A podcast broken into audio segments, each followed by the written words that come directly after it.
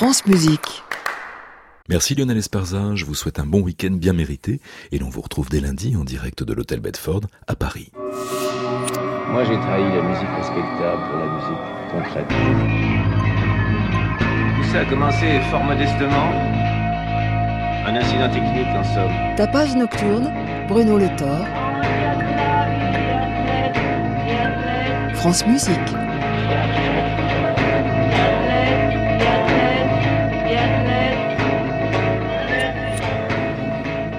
Parlerons littérature et cinéma dans ce tapage nocturne avec deux invités. Laurent de Wild pour la réédition en format de poche dans la collection Folio de son ouvrage Les Fous du Son et Thomas Maury pour son film Within Invisible Rivers consacré à Phil Niblock. Phil Niblock, compositeur associé à la famille des minimalistes, a développé depuis plus de 50 ans une approche très singulière de la création musicale travaillant sur la microtonalité et sur la transformation lente des textures.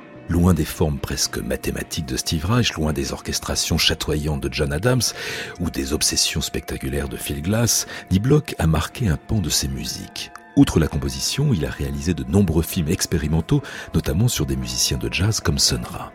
Ce personnage hors norme, haut en couleur, fut filmé pendant de longues années par un passionné, Thomas Maury, à qui l'on doit la création de l'excellent festival Hydrophonie. Au fil des images et des témoignages, on entre de plein pied dans le monde immersif de Phil Niblock. Plus qu'un documentaire, c'est presque une initiation à l'univers si singulier du compositeur. Pour nous parler de Within Invisible Rivers, présenté il y a quelques semaines dans le cadre du cinéma du réel à Paris et du Festival international du film de Rotterdam, nous avons reçu son réalisateur, Thomas Maury.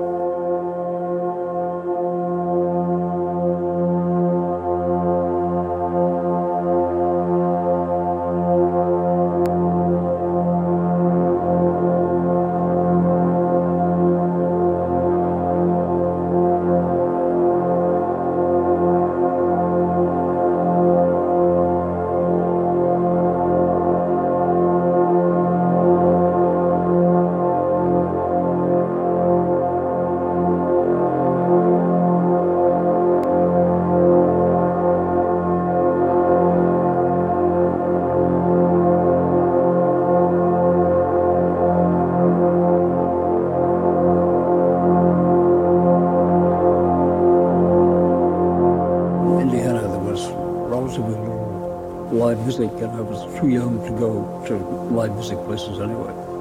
So I began to listen to records. So records were actually a, a primary source of, of hearing music. And also in the late 40s, it was uh, there were very powerful uh, AM radio broadcasters from New York, and there was a, enough interest in jazz that there were late night shows that were coming directly from the major clubs. So you could listen to Charlie Parker playing live on the radio. In Indiana, I had a quite good radio which could pick up those stations. And at night, the uh, was quite clear.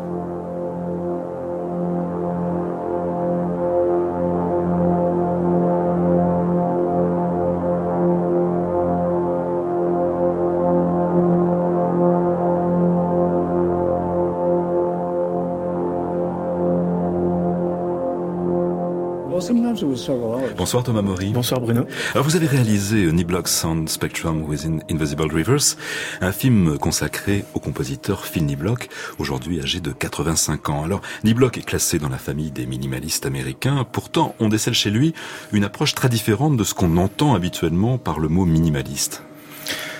Euh, oui, tout à fait. Euh, Phil, par exemple, se démarque euh, peut-être des minimalistes qu'on connaît comme Steve Reich ou Philip Glass, dans le sens où il joue très fort. Donc euh, Phil euh, concentre son travail de composition sur un travail d'intervalle entre les microtons, et pour les mettre en valeur, pour mettre en valeur les phénomènes qui se passent euh, dans ces intervalles, il joue un volume très fort. Ce qu'il démarque aussi, c'est que quand il propose un concert, il propose aussi des images. Donc Phil Block est réalisateur depuis ses débuts. D'ailleurs, il a commencé en tant que photographe euh, quand il était arrivé à New York à l'âge de 25 ans. C'était le photographe euh, attitré de Duke Ellington, donc il suivait lors de sessions assez privées. Et Phil, après, a continué à développer un travail aussi autour du film. Il a créé une œuvre qui s'appelle The Movement of People Working, où il a filmé des gens qui travaillent dans le monde entier, qui montrent ces images, euh, notamment celle-ci, lors de ses concerts pour euh, proposer une certaine expérience.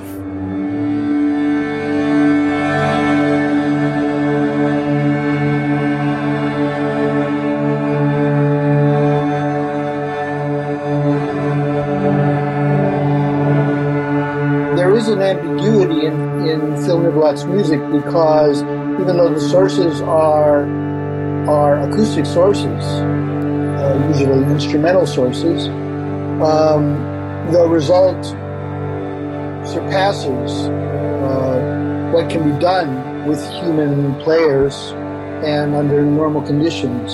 So it is fundamentally a kind of electronic music. There's no doubt about that. But uh, at the same time, because the sources are acoustic, it's a kind of hybrid.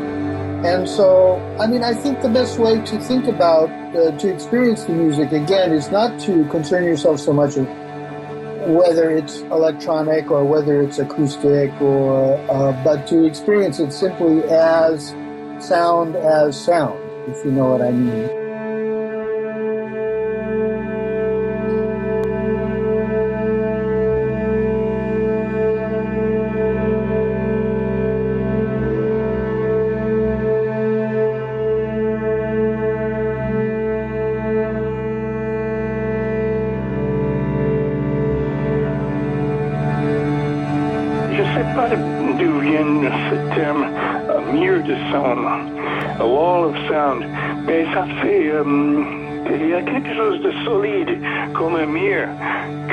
Attaqué par un, son très fort. Et euh, dans ce sens, euh, un film de bloc est peut-être le meilleur exemple de, de mur de son.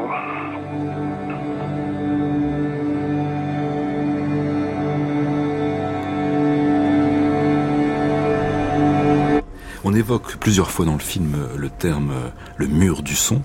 Euh, Qu'est-ce que vous entendez par là? Dans mon film, j'ai travaillé sur une petite contradiction au moment où on parle de mur du son. Je montre euh, des nuages, je montre euh, quelque chose qui s'évapore. Avec la notion de mur du son, j'entends quelque chose de physique. Le, son devient physique, il nous touche comme quelque chose de, matériel peut-être, comme une vibration que, l'on peut toucher. Donc le son on- n'est peut-être plus quelque chose de seulement abstrait, mais il est quelque chose aussi de, de très concret finalement dans l'expérience qu'on peut avoir de l'écoute. Donc l'écoute devient pour moi très intéressante à ce moment-là.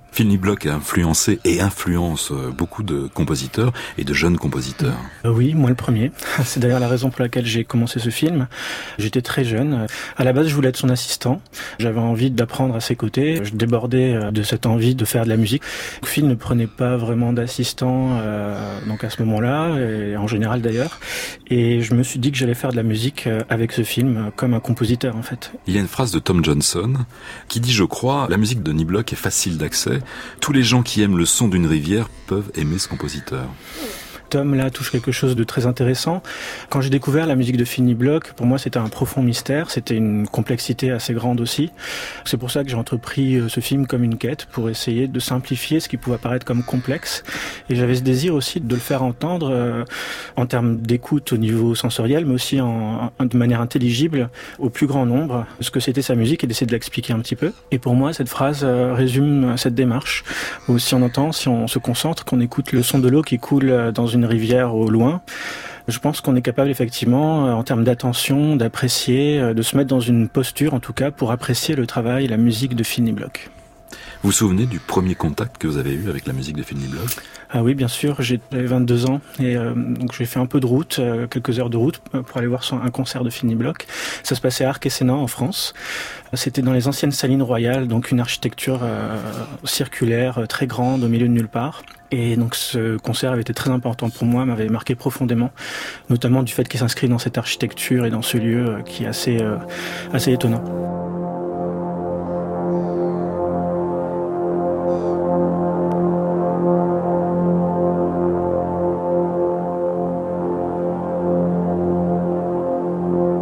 Well, sometimes it was several hours at once. They- would broadcast into the night, starting around midnight or so, or even later, because uh, in New York, 12 o'clock would have been 9 o'clock in Indiana, or 8 o'clock. No, seven, uh, 10 o'clock.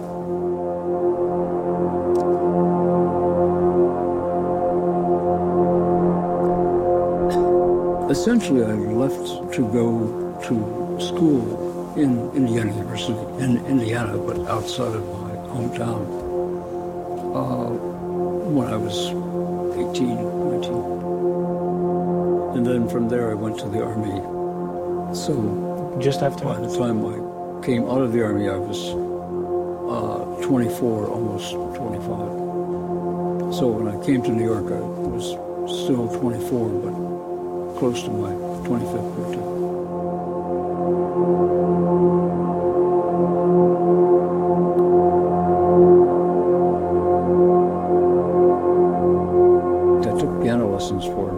Six weeks, and my father thought I wasn't practicing enough, so he fired the piano teacher. Have you played again to, in, on a piano later? No, I'm totally a not musician. Anyway, I became a composer because I were uh, I needed music and I didn't want to collaborate, and uh, I had a very clear idea of what I what I wanted to have.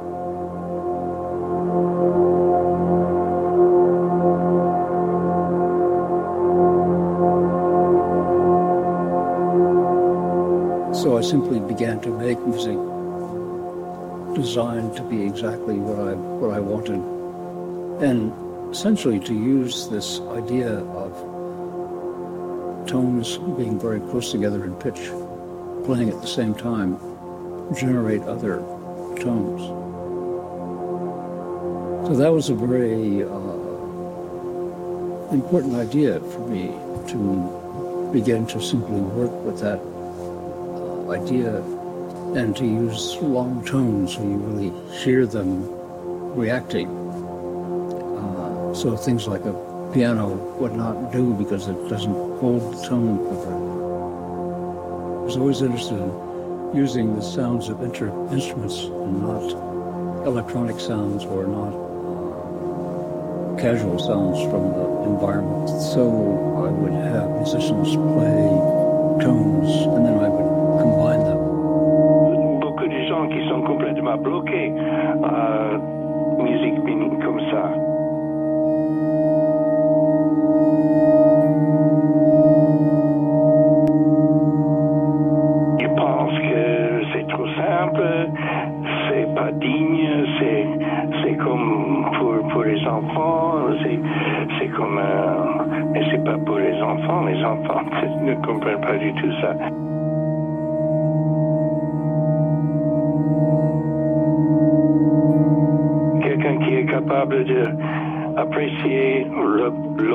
le son de l'eau qui court dans la rivière est capable d'apprécier Phil de Blanc.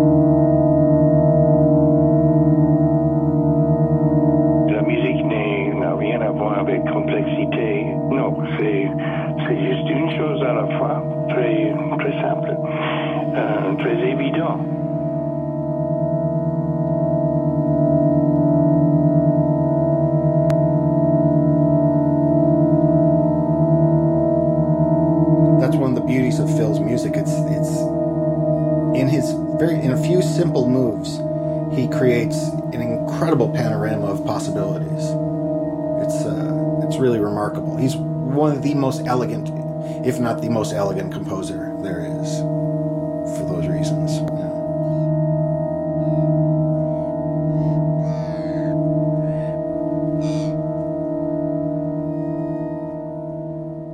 choix de montage, de mixage, semblent être même influencés par la musique de Denis Bloch. Images de la nature presque fixe, long fondu, voix off. Une contradiction aussi par rapport au travail de Finny Block, parce qu'il donc il filme, euh, par exemple, les gens au travail, c'est un plan fixe, et Phil aussi évacue toute notion de narration, on pourrait dire, euh, des éléments comme ça qui rentrent dans un cinéma plus traditionnel. Et moi, avec ma tentative de proposer un documentaire, j'ai dû trouver un compromis en fait euh, entre que le travail pur de Finny Block et peut-être une démarche euh, euh, donc plus traditionnelle du documentaire. Donc il y a un travail de couche dans mon film. C'est un très long travail. J'ai travaillé huit ans sur ce projet. Et par exemple, j'avais l'idée de dresser un portrait de Phil à partir d'un contexte. Dans ce contexte resté à déterminer. Donc à partir de, de compositeurs, de personnes, de composer, de créer une multiplicité de voix pour euh, créer une seule voix off finalement euh, linéaire à partir de laquelle le spectateur pourrait euh, suivre le flux de la musique de Phil dans ce projet, dans ce film. One thing about when you find something, either when you find something or someone introduces it to you that really makes you stop and you decide you want to have this in your life for the rest of your life. The second thing you think is, I've got to show this to someone else. Uh, so it's self propelling, it's self regenerating. Uh, I mean, I guess you could say it's like the life force itself. I mean, it's one of the few things in life that behaves like life, really. Because it's a physical manifestation of someone's inner life. And sometimes that inner life crosses yours. And uh, that's a very rare thing. More and more, I think. Uh, anything that gives resonance to your life, you want to keep, but you also want to give it away. You want to give it to someone else.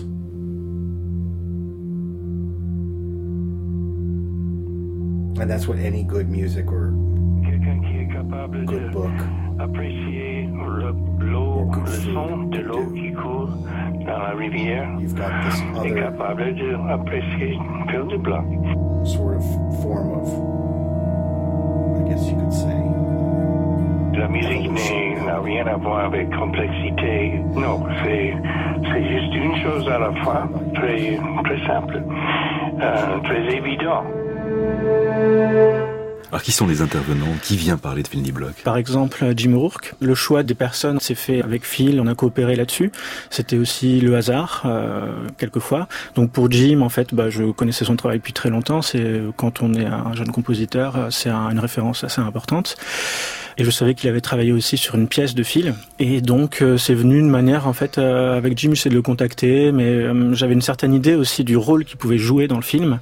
Je pressentais en fait que Jim pouvait ouvrir le film sur un questionnement un peu plus large que seulement le, le questionnement interne à, à Phil Block, qui constitue le film. Mais j'avais envie de l'ouvrir sur un questionnement sur la musique, quelque chose d'assez essentiel finalement, et aussi sur la vie. Plus une approche aussi philosophique de la musique. C'est venu petit à petit. J'ai interviewé aussi Stéphane O'Malley, euh, un des membres de Sun O. euh, à un moment où il donnait, où il travaillait avec Phil à Paris, où ils ont enregistré un, travail dans un studio pour enregistrer un morceau que j'ai filmé d'ailleurs. Voilà, euh, ces, personnes, en travaillant avec Stéphane par exemple, euh, ils ont pris confiance dans le projet, dans la manière aussi que j'avais de, de, de l'aborder, de le faire. Et donc, euh, ben, j'ai été mis en relation de manière assez naturelle, parce que ces gens avaient plus confiance en moi, dans ce que je proposais. Beaucoup de portes se sont ouvertes. Des personnes comme Jim, Stéphane ou d'autres avaient envie de s'investir dans le projet. Donc, ils n'ont pas simplement répondu à, des questions, mais ils sont vraiment investis dans l'organisation. Voilà, ils ont ils y ont mis quelque chose de même en fait dans ce film. Et c'est ça que, que je trouve très touchant euh, dans ce projet euh, que j'ai pu faire. Alors où peut-on voir ce film? Commence sa vie en festival, donc euh, ben, beaucoup de festivals internationaux là souhaiteraient le, le diffuser. Donc j'ai eu la chance de faire une première mondiale en France. J'ai été très attaché d'ailleurs de le faire ici, donc à Paris dans le cadre du cinéma du réel. Mais donc voilà, d'autres festivals se profilent aux États-Unis, en Amérique du Nord, etc. Et après l'année prochaine, en 2020, il y aura sûrement une sortie DVD, une sortie en salle. Donc il va falloir être un petit peu patient en fait. euh. Merci beaucoup en tout cas Thomas Maury d'être venu nous parler Merci de beaucoup, ce Bruno. film consacré à Phil Block. Et à bientôt À bientôt. Merci beaucoup. regardless of what it does for you, you do feel the inherent need to help keep it going.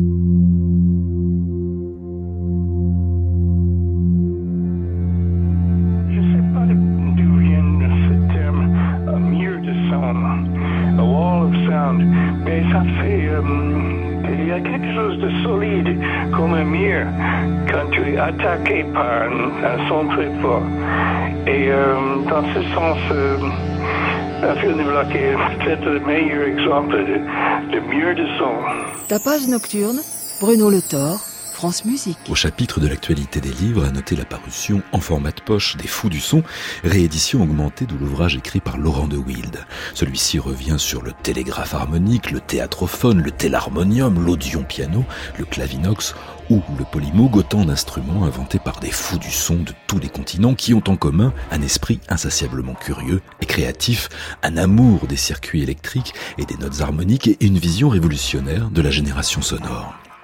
Tous ces inventeurs ont changé le visage et l'histoire de la musique. Laurent de Wild vient nous parler d'eux et de leur évolution parfois utopique.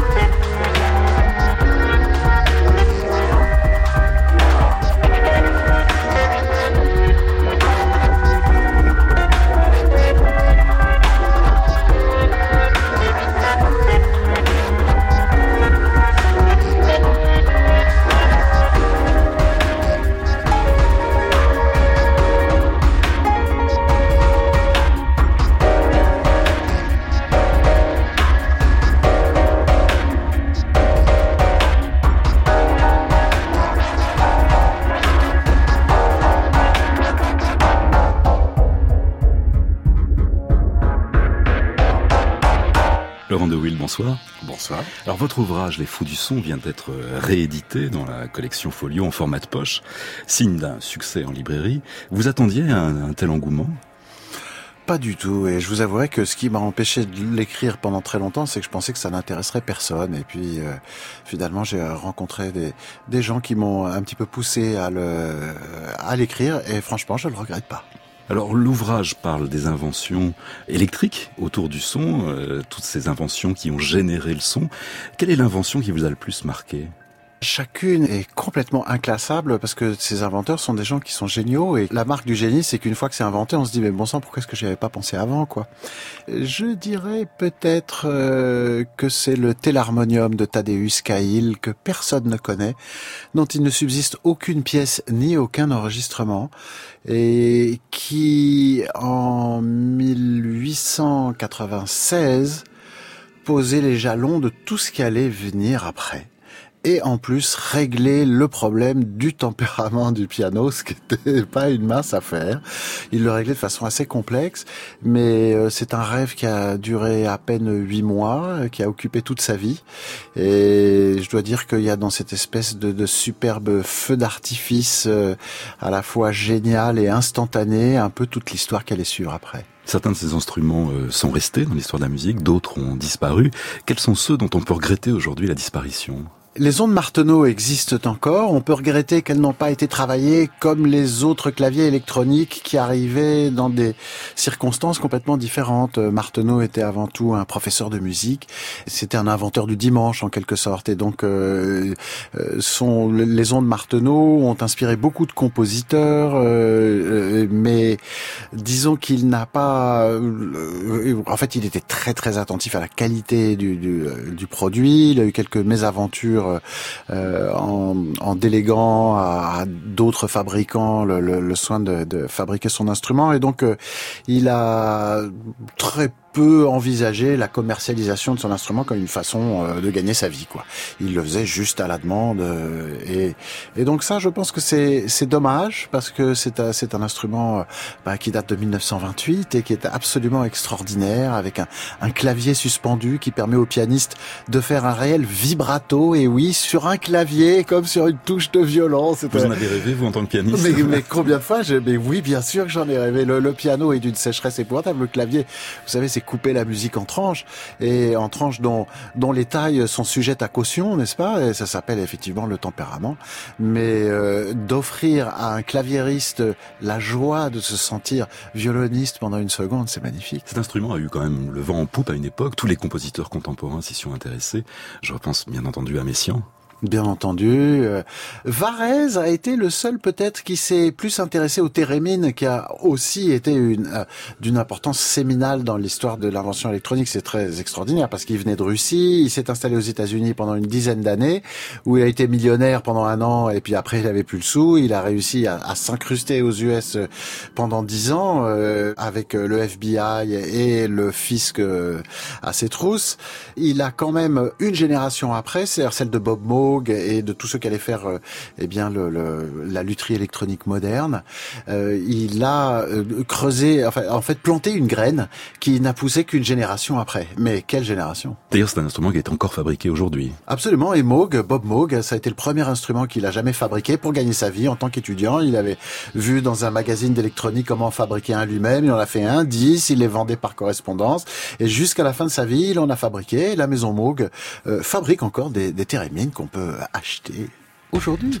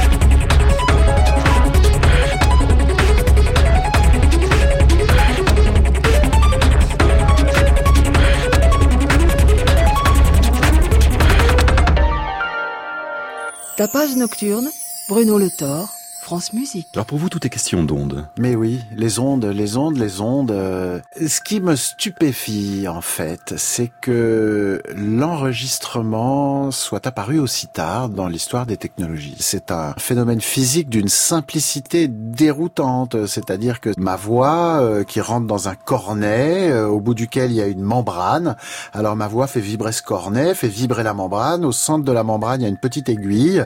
Et sous l'aiguille, bah, déroule bah, un rouleau euh, sur lequel sont gravées les petites picotilles de mon aiguille. Et avec une aiguille plus légère, euh, pour ne pas détruire ce qui a été gravé, on repasse le rouleau. Et bien, ça fait bouger la petite aiguille qui fait trembler la membrane et qui restitue le son enregistré. C'est d'une simplicité biblique. Pourquoi est-ce que Léonard de Vinci ne l'a pas inventé?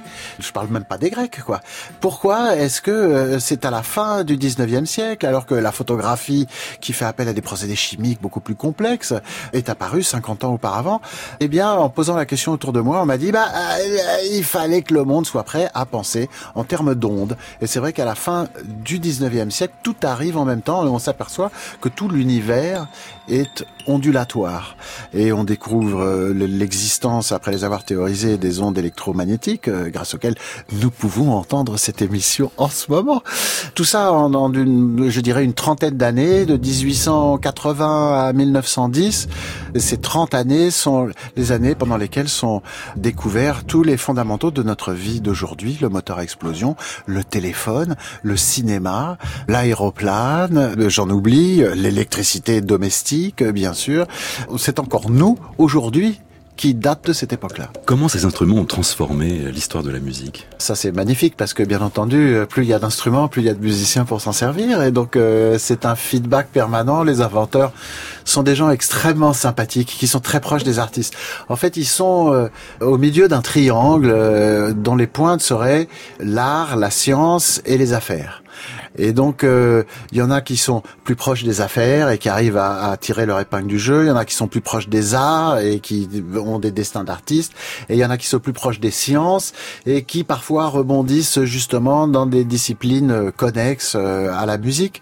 Euh, malheureusement, il y en a fort peu qui ont fait fortune ou vécu une vie heureuse, quoi. Sauf les Californiens de la dernière génération qui sont beaucoup plus euh, associatifs et beaucoup moins euh, isolés dans leur coin, mais c'était euh, une foire d'empoigne quand même pendant très longtemps.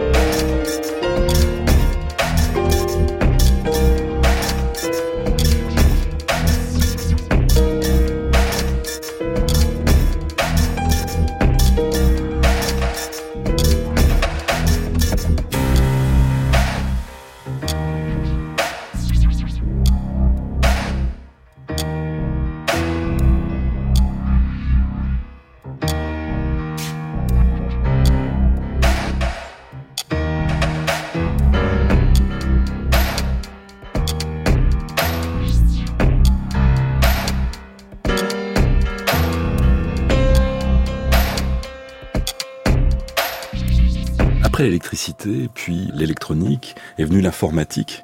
On a aujourd'hui des instruments qui finalement sont des ordinateurs à part entière. Est-ce qu'on n'a pas perdu un peu de poésie au passage de tout ça? Rien n'est perdu en fait. Tout, tout s'accumule, s'additionne, se combine. Euh, dans les années 80, on passait en tout numérique. Et puis on s'est aperçu que bah, de faire rentrer quand même le signal dans un petit préampli analogique, euh, un peu chaleureux, donner un son euh, euh, plus agréable. Et puis on, sait, je pense que maintenant on est à un niveau technologique où l'analogue et le numérique sont en fait ça rentre et ça sort sans arrêt. le vinyle revient, la synthèse modulaire revient. Donc je pense que non, on ne perd pas on ne perd pas.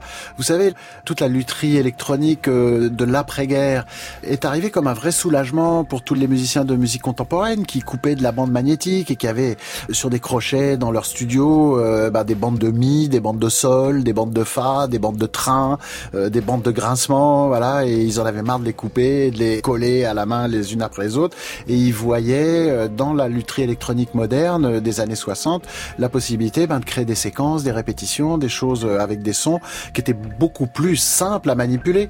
Alors les choses sont devenues de plus en plus simples, de plus en plus simples, et puis maintenant n'importe quel mot peut rentrer dans un magasin de musique et acheter des instruments qui sont extrêmement performants et dont la petite puce aurait suffi à envoyer Apollo 12 euh, sur la Lune, quoi.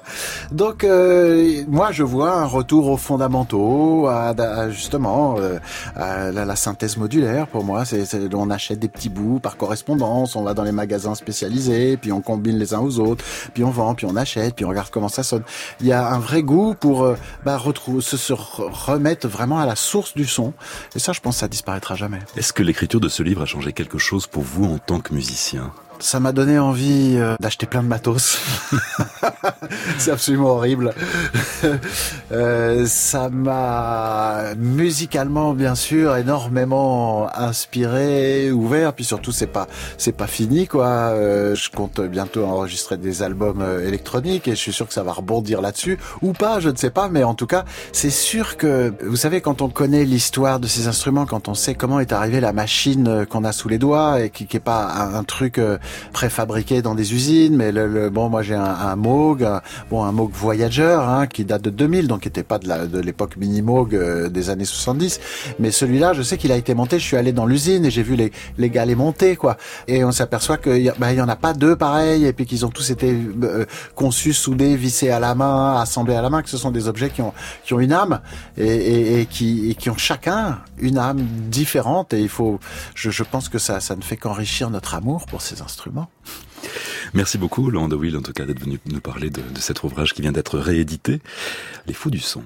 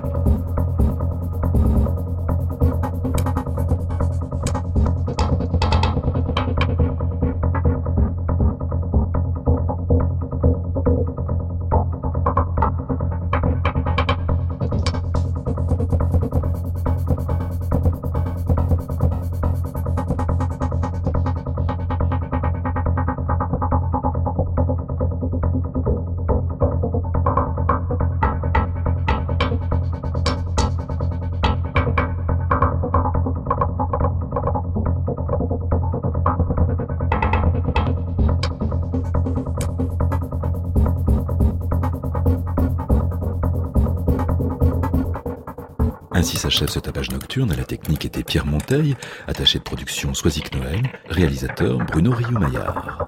Tapage nocturne, Bruno Le Thor, France Musique. Il est temps maintenant de rejoindre Anne Montaron et son émission Création mondiale. À réécouter sur francemusique.fr.